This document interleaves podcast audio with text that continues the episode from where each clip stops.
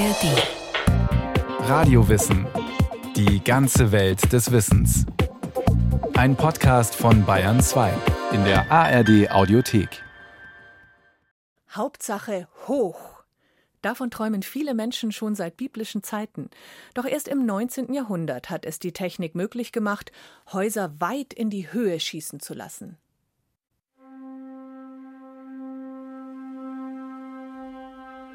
Die Fassade glitzert, blinkt, glänzt im gleißenden Sonnenlicht. Schaut man nach oben, ist kein Ende abzusehen. Der Wolkenkratzer verliert sich im grenzenlosen Blau des Himmels. So mögen sich Menschen im Mittelalter gefühlt haben, wenn sie vor den gotischen Kathedralen standen. Ehrfurchtsvoll, klein, unbedeutend. Der Burj Khalifa ist über 800 Meter hoch. Er steht in Dubai. Eine vertikale Stadt mit Büros, Wohnungen, Restaurants, Einkaufszentren, Aussichtsplattformen. Seit Jahrhunderten träumen die Menschen davon, immer höher zu bauen. Wohntürme im Mittelalter, Turmhäuser in den 1920er Jahren, Hochhäuser, Wolkenkratzer, Skyscraper. Die 100 Meter, die 300 Meter, die 500 Meter, die 1000 Meter Grenze überflügeln. Das Hochhaus in diesen Höhen ist ja getragen schon weitgehend von einem irrationalen Moment. Das allerdings unmittelbar konnotiert ist natürlich schon mit Kraft, mit Stärke, mit Zukunftsoptimismus, mit den Möglichkeiten, die eine Nation oder eine Stadt hat. It is Tuesday morning, the 11th of September, and you will not forget this date. Oh, shit! 11. September 2001, New York. Gegen 9 Uhr fliegen in Manhattan zwei Flugzeuge in die Twin Towers des World Trade Centers. Je um die 410 Meter hoch, je 110 Stockwerke mit Büros. Es ist ein normaler Arbeitstag. Über 17.000 Menschen befinden sich in den beiden Wolkenkratzern. Feuer bricht aus. Die Zwillingstürme stürzen ein. Mehr als 3000 Menschen sterben. Verletzt werden noch einmal doppelt so viel. Schnell war klar, es war ein terroristischer Anschlag, dem ein weiterer folgte, auf das Pentagon, das amerikanische Verteidigungsministerium. Ein viertes Flugzeug, dessen Ziel das Weiße Haus war, stürzte auf dem Weg dahin ab. Die Weltöffentlichkeit war schockiert. New Yorks Finanzdistrikt ein Katastrophengebiet. Die Anschläge vom 11. September trafen das Zentrum der Weltmacht USA, das Selbstverständnis der Amerikaner, ja der westlichen Gesellschaft schlechthin. Wolkenkratzer sind mehr als hohe Häuser. Sie stehen für politische Macht, technisches Können, wirtschaftlichen Erfolg. Früher ragten Kirchtürme in die Höhe. Heute sind es die Wolkenkratzer, die als Finanz- und Wirtschaftszentren die Skylines der Metropolen bestimmen. Die Wertvorstellungen haben sich geändert. Die Sehnsucht ist gleich geblieben. In die Höhe zu bauen, davon träumen Menschen schon seit biblischen Zeiten. Das Alte Testament berichtet von der Stadt Babel in Mesopotamien, deren Bewohner eine neue Technik entwickeln. Das Brennen von Ziegeln, das bisher nicht vorstellbare Bauleistungen möglich macht. Und so beginnen die Babylonier, einen Turm zu bauen, dessen Spitze den Himmel berühren sollte. Immer höher bauen, Grenzen überschreiten, Höhenrekorde brechen, den Himmel berühren, im Alten Testament fordert der gigantische Turmbau der Babylonier das Eingreifen Gottes heraus. Er stoppt das Bauprojekt durch eine große Sprachverwirrung. Die Gründe dafür bleiben in der biblischen Erzählung unklar, aber Generationen von Theologen interpretierten den babylonischen Turmbau als menschliche Hybris, als Versuch des Menschen, die Grenzen seines vergänglichen Lebens sprengen zu wollen. Die klassische Antike mit ihrer sehr diesseitigen Götterwelt legte keinen Wert auf außergewöhnlich hohe Gebäude. Die alten Römer kannten lediglich Mietshäuser, genannt Insulae, die aus Platzgründen fünf, sechs oder auch sieben Stockwerke hochgebaut wurden. Das christliche Mittelalter aber strebte architektonisch in die Höhe. Zur Ehre Gottes wurden die Kirchen und Kathedralen immer höher, und es entstanden auch Wehrtürme mit Wohnmöglichkeiten. Sie waren oft der Anfang von größeren Burganlagen. Wer es sich leisten konnte, baute weiter, wer nicht, beließ es dabei und bewohnte den Turm. In italienischen Städten machten Geschlechtertürme Furore. Wohntürme einzelner Familien, die in die Höhe bauten, um Schutz zu finden, konkurrierende Familien zu übertreffen, das eigene Prestige zu erhöhen. Noch heute kann man etwa in Bologna oder in der Toskana Geschlechtertürme sehen, etwa den 54 Meter hohen Torre Grossa in San Gimignano aus dem Jahr 1311. Was als hoch eingeschätzt wird, ist immer relativ. Über Jahrhunderte galt das Rathaus in Augsburg von Anfang des 17. Jahrhunderts mit einer Höhe von 57 Metern als höchstes säkulares Gebäude Deutschlands. Es stand für das Selbstbewusstsein der freien Reichsstadt und ihrer Bürger und war in seiner Zeit außergewöhnlich. Man baute zwar hohe Türme, aber keine hohen Häuser, denn die Bereitschaft der Menschen, mehr als drei oder vier Stockwerke zu Fuß hochzulaufen, war gering und massentaugliche Personenaufzüge als sichere Fahrmöglichkeit gab es nicht. So blieb das auch bis zur Industrialisierung im 19. Jahrhundert, als die Bevölkerung stark anwuchs, das Leben in den Städten immer enger wurde und technische Innovationen neue Möglichkeiten boten, wie Dietrich Fink, Professor für städtische Architektur, ausführt. Also oftmals sind solche Schübe in der Geschichte der Architekturtechnologie gar nicht so leicht zeitlich zu fixieren. Beim Hochhaus jedoch schon. Beim Hochhaus ist es so, dass also in der zweiten Hälfte des vorletzten Jahrhunderts mehrere Phänomene zusammenkommen, die dann in Chicago, Chicago hat einen unglaublich dramatischen Stadtbrand erleben müssen. Der war 1871, der war verheerend, hat das gesamte oder fast das gesamte Stadtgebiet vernichtet. Und jetzt kamen mehrere Errungenschaften zusammen. Das eine ist, der Stahlbau war sehr weit entwickelt. Es waren sehr, sehr viele Ingenieure auf dem Markt, die letzten Endes mit Brücken, Überleitungen eine Vielzahl von Stahlbauwerken bereits erprobt hatte. Und die nun ein neues Einsatzgebiet fanden. Denn nach dem Brand 1871 setzte ein unglaublicher Bauboom in Chicago ein. Hohe Grundstückspreise, optimale Platznutzung, schnelle Bauausführung. Häuser mit bis dato unerreichten Höhen gingen in Planung. 42 Meter, 60 Meter, 90 Meter hoch. Möglich war das auch deshalb, weil nun durch sichere Aufzüge die Mobilität rauf und runter gewährleistet war. Elisha Graves Otis hatte um 1850 den Personenaufzug mit einer Sicherheitsvorrichtung massentauglich gemacht. Das ist die große Leistung von Otis, der bis heute der größte Aufzugbauer ist, muss man sagen der damals über die Jahrmärkte ging und immer sich hochstellte auf eine große Plattform. Und dann war über ihm einer mit einer Axt und hat die Schnur durchgeschlagen. Und damit hat er demonstriert, der Aufzug rast nicht mit einer Höhengeschwindigkeit in die Erde rein, sondern der geht gerade mal einen Meter runter und dann gibt es unter so selbsttätige Klammern, die dann den Aufzug davor abhalten, in die Tiefe zu gehen. Die ersten Hochhäuser schossen in Chicagos Innenstadt aus dem Boden, anfangs noch in traditioneller Steinbauweise mit tragendem Mauerwerk, allerdings vermehrt unterstützt durch Elemente des Stahlbaus.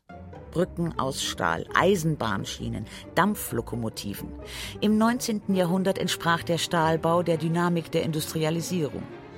Hart und glänzend standen Stahl und Eisen für eine moderne Ästhetik, für ein schneller, weiter, höher auch im Bereich des Hochhausbaus.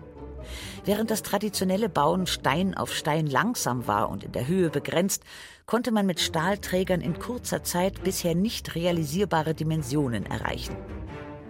1884 bis 1885 errichtete der Architekt William LeBaron Jenney in Chicago das zehnstöckige Home Insurance Building, das nicht mehr von einem Mauerwerk getragen wurde, sondern von einem Skelett aus Stahl und Eisen, an dem Wände und Decken befestigt wurden.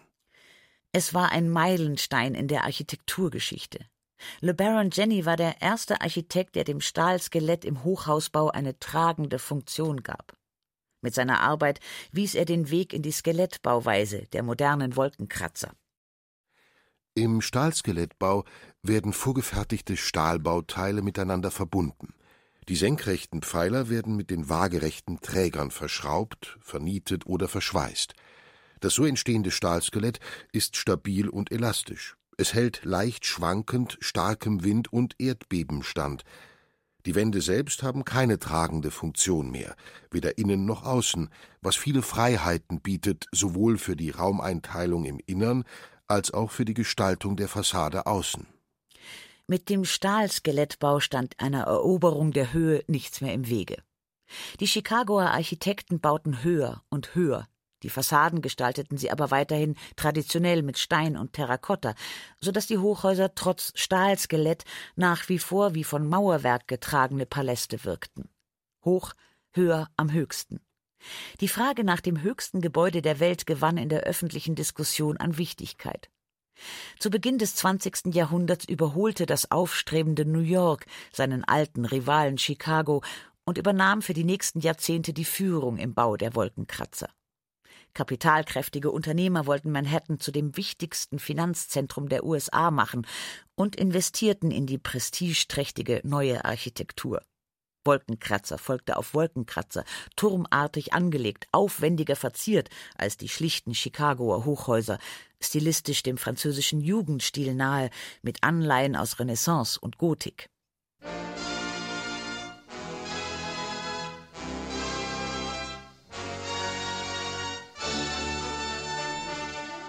Manhattan, April 1913. Das Woolworth Building mit 241 Meter, damals der höchste Wolkenkratzer der Welt, wurde mit einer riesigen Party eingeweiht. Hunderte von Gästen waren eingeladen. Die öffentliche Aufmerksamkeit war enorm. Über eine Fernleitung aus Washington schaltete Präsident Woodrow Wilson die Lichter an und die mehr als 5000 Fenster erstrahlten. Die Amerikaner bestaunten den Wolkenkratzer als architektonisches Wunder – feierten ihn als eine Kathedrale des Kommerzes. Die Fassade war mit gotischen Elementen wie Spitzbögen und Wasserspeiern gestaltet, die Eingangshalle luxuriös angelegt, in Kreuzform wie bei gotischen Kathedralen üblich, mit Marmorwänden, reich verzierten Decken, schmiedeeisernen Aufzugstüren, die gotische Muster nachahmten, und natürlich mit Liftboys, die zu Diensten standen. Die Gegebenheiten in New York waren ideal für den Bau von Wolkenkratzern. Es gab nicht nur finanzkräftige Unternehmen, die investieren, sich architektonisch exponieren, ihre Firmenmacht monumental demonstrieren wollten, sondern auf dem Grundgestein Manhattans ließen sich die Fundamente auch leichter verankern als auf dem sandigen Boden Chicagos. Ein spektakuläres Bauprojekt jagte das nächste. Neuerung folgte auf Neuerung. Die Aufzüge wurden immer schneller, Klimaanlagen, Aussichtsplattformen für Besucher, nächtliche Flutlichter wurden installiert. Da die Skyscraper ihrer Nachbarschaft zunehmend Sonne und Licht nahmen, verabschiedete New York 1916 das Zoning Law, das die Höhe von Wolkenkratzern an Rücksprünge nach oben knüpfte. Das heißt, je weiter ein Wolkenkratzer sich nach oben hin verjüngt, also je schmaler er wird, desto höher darf er gebaut werden. In den Wolkenkratzern waren die Arbeitsplätze von Tausenden von Menschen, die jeden Tag nach Manhattan pendelten. Die öffentlichen Verkehrsmittel wurden ausgebaut und modernisiert. U-Bahnen lösten die bis dato üblichen Hochbahnen ab, während sich Anfang der 30er Jahre neue Baurekorde ankündigten. Dietrich Fink zum Beispiel das große Empire State Building, das mit 380 Metern eine Höhe eingeführt hat, die vorher nicht denkbar war. Das wurde in elf Monaten gebaut. Vollkommen neue Dimensionen. Und das wurde dann 40 Jahre lang das höchste Haus der Welt. Europa schaute mit gemischten Gefühlen auf die hochschießenden Skylines der amerikanischen Metropolen. Man bewunderte die Bauleistungen und auch die Schnelligkeit und Leichtigkeit, mit der sich die relativ jungen amerikanischen Städte den Wolkenkratzern öffneten, hatte aber Vorbehalte, sie in den historisch gewachsenen Städten Europas zuzulassen. Einige aufstrebende Firmen eiferten den amerikanischen Unternehmen nach, wie etwa die Zeiss AG in Jena, die ein zehnstöckiges Fabrikgebäude auf ihrem Firmengelände errichten ließ. Doch vorerst blieben die Hochhäuser auf den Firmengeländen an der Peripherie. Zu groß war die Angst vor einer Verunstaltung der historischen Innenstädte.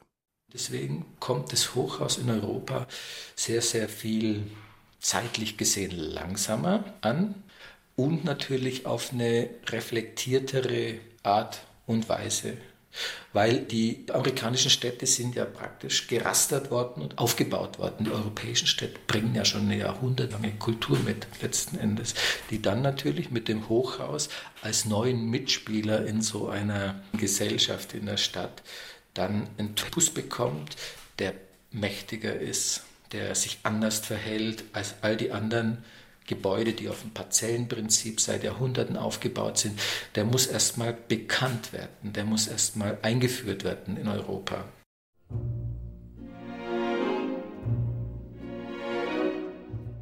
Als mit Erstem Weltkrieg und Revolution das Staaten- und Gesellschaftssystem in Europa stürzte, eröffneten sich auch neue Gestaltungsmöglichkeiten. Nicht nur in der Politik, auch in Kunst, Theater, Literatur und Architektur. Der Wolkenkratzer avancierte zum zukunftsträchtigen Symbol. In ihren künstlerischen Visionen entwarf die europäische Avantgarde futuristische Städte aus Turmhochhäusern, maschinenartigen Gebäuden, fantastischen Wolkenkratzern. Doch neben der Euphorie gab es auch kulturkritische Stimmen, die in der modernen Großstadt eine entfesselte Gesellschaft sahen, in der die Einzelnen entfremdet, verloren, ausgeliefert sind so in Döblins Roman Berlin Alexanderplatz oder auch in Fritz Langs Film Metropolis, den er 1925 in Babelsberg gedreht hatte.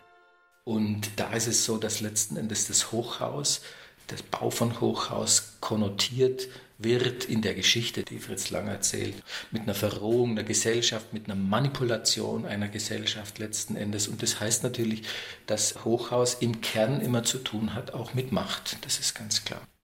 Die ersten Hochhäuser in deutschen Innenstädten wurden während der Weimarer Republik gebaut. Turmhäuser nannte man die Gebäude, die in Berlin, Hamburg, Leipzig, Chemnitz entstanden. Sie ragten mit ihren 40 bis 60 Metern Höhe zwar deutlich aus der Stadtsilhouette heraus, fügten sich aber mit ihren Backsteinfassaden in die städtische Architektur. Gewagter und zukunftsweisender waren die Visionen von Bauhausarchitekten wie Walter Gropius oder Ludwig Mies van der Rohe, die sich um eine neue Ästhetik bemühten, die Struktur der Stahlskelette betonten und Glas als vorherrschendes Gestaltungselement der Fassade einsetzten. Verwirklicht wurden die kühnen Entwürfe vorerst aber nicht, weder in Deutschland noch in den USA, wo Walter Gropius und van der Rohe bereits in den 1920er Jahren Beiträge für Architekturwettbewerbe einreichten. Auch die Amerikaner waren noch nicht bereit für die futuristische Glasarchitektur, sondern bevorzugten nach wie vor Fassaden aus Stein. Der Durchbruch gelang erst nach dem Zweiten Weltkrieg. Ab Ende der 1940er Jahre setzte sich in den USA der sogenannte internationale Stil durch. Hochhäuser mit Fassaden aus Glas, Stahl und Beton, funktionelle Gebäude, oft mit viereckigem Grundriss, schlichte Glastürme ohne Verzierungen, wie etwa das UN-Hauptquartier in New York, das 1949 in Bau ging. Und auch in Europa begann nun der Bau von Hochhäusern in größerem Stil. In Deutschland waren es in erster Linie die Zerstörungen im Zweiten Weltkrieg, die Bauprojekte in neuen Dimensionen möglich und notwendig machten. Um die Wohnungsnot im Nachkriegs-Berlin zu lindern, wurden im zerstörten Hansaviertel zum Teil 17 Stockwerk hohe Wohnblöcke gebaut. In München-Obersendling entstand die Siemens-Siedlung mit Y-förmigen Wohnhochhäusern, die teilweise ebenfalls bis zu 17 Etagen aufwiesen. In Deutschland und ähnlich in ganz Europa setzte sich die baurechtliche Definition durch, dass ein Hochhaus ein Gebäude ist, dessen oberster Stockwerkboden höher als 22 Meter liegt. Diese Definition hat rein feuerschutzrechtliche Gründe. Die Feuerwehrdrehleiter reicht nur 23 Meter hoch. Deshalb gelten für Gebäude, die höher sind, zusätzliche Brandschutzvorkehrungen. So darf etwa bei der Gestaltung der Fassaden kein brennbares Material verwendet werden. Da Hochhäuser die Möglichkeit boten, schnell und billig Wohnraum zu schaffen, setzten sie sich im sozialen Wohnungsbau durch. Architekten wie Walter Gropius oder Le Corbusier bauten große Wohnblöcke, deren einheitliche Fassaden monoton wirkten, die aber für die damalige Zeit komfortable Wohnungen boten. So entstanden ab den 1950er Jahren europaweit Hochhaussiedlungen oder wie man sie damals nannte, Großwohnsiedlungen an den Rändern der Städte. Die Banlieues von Paris, die Vele di Scampia von Neapel, die Gropiusstadt in Berlin.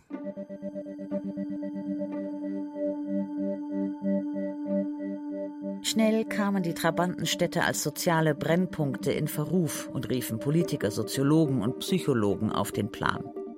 Die alten Vorbehalte der Europäer gegenüber der anonymen Hochhausgroßstadt aus den 20er Jahren bekamen neue Nahrung, während sich Wohn- und Geschäftshochhäuser in den weltweit explodierenden Metropolen etablierten.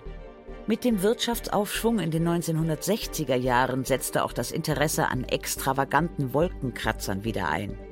Eine gesellschaftliche Aufbruchsstimmung forcierte Höchstleistungen in vielen Bereichen. 1969 landete der erste Mensch auf dem Mond. Das Überschallpassagierflugzeug Concorde hob erstmals ab. Und auch der Bau des World Trade Centers in New York nahm konkrete Formen an. Bei seiner Eröffnung 1971 löste es nach 40 Jahren das Empire State Building als das höchste Gebäude der Welt ab. Seitdem folgt ein Großprojekt dem nächsten. Die 600, 700, 800 Meter Grenze wurde durchbrochen. Wolkenkratzer sind internationale Prestigeobjekte. Weltweit konkurrieren die Metropolen mit den Skylines der USA. Längst hat sich der Wettlauf um die höchsten Wolkenkratzer der Welt nach Asien und Arabien verlagert. Dietrich Fink. Das drückt die Kraft einer Region aus. Das Hohe Haus ist immer ein Haus, das nur dann erschaffen werden kann, wenn man technologisch das Vermögen hat und wenn man ökonomisch das Vermögen hat. Insofern nutzen solche, wie will ich sagen, aufstrebenden Gesellschaften, um darin, unter anderem muss man sagen, natürlich darin auch sowas wie ihre Leistungsfähigkeit, Kraft in der gesamten Weltcommunity letzten Endes vorzuführen.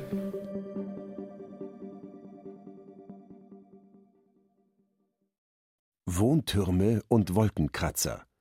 Als die Häuser immer höher wurden. Von Renate Eichmeier. Es sprachen Christiane Rosbach und Stefan Wilkening. Ton und Technik Clemens Kamp. Regie Kirsten Böttcher. Redaktion Nicole Ruchlack. Eine Sendung von Radio Wissen.